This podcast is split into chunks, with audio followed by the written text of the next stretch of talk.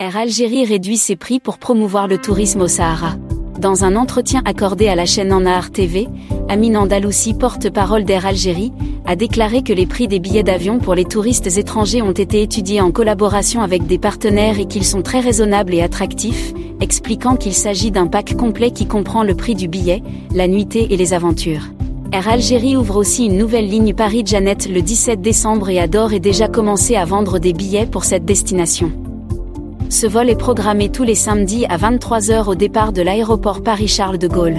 Mais afin de remédier au manque de tourisme interne vers le Sahara, la compagnie aérienne nationale Air Algérie a annoncé des réductions de 50% sur ses billets. La compagnie a également signé des accords avec des organismes de tourisme l'Agence nationale du tourisme et du voyage et l'Office national du tourisme et du voyage. Andalousie a d'ailleurs rappelé que l'Algérie mise sur la redynamisation du secteur touristique, un secteur en berne depuis des lustres.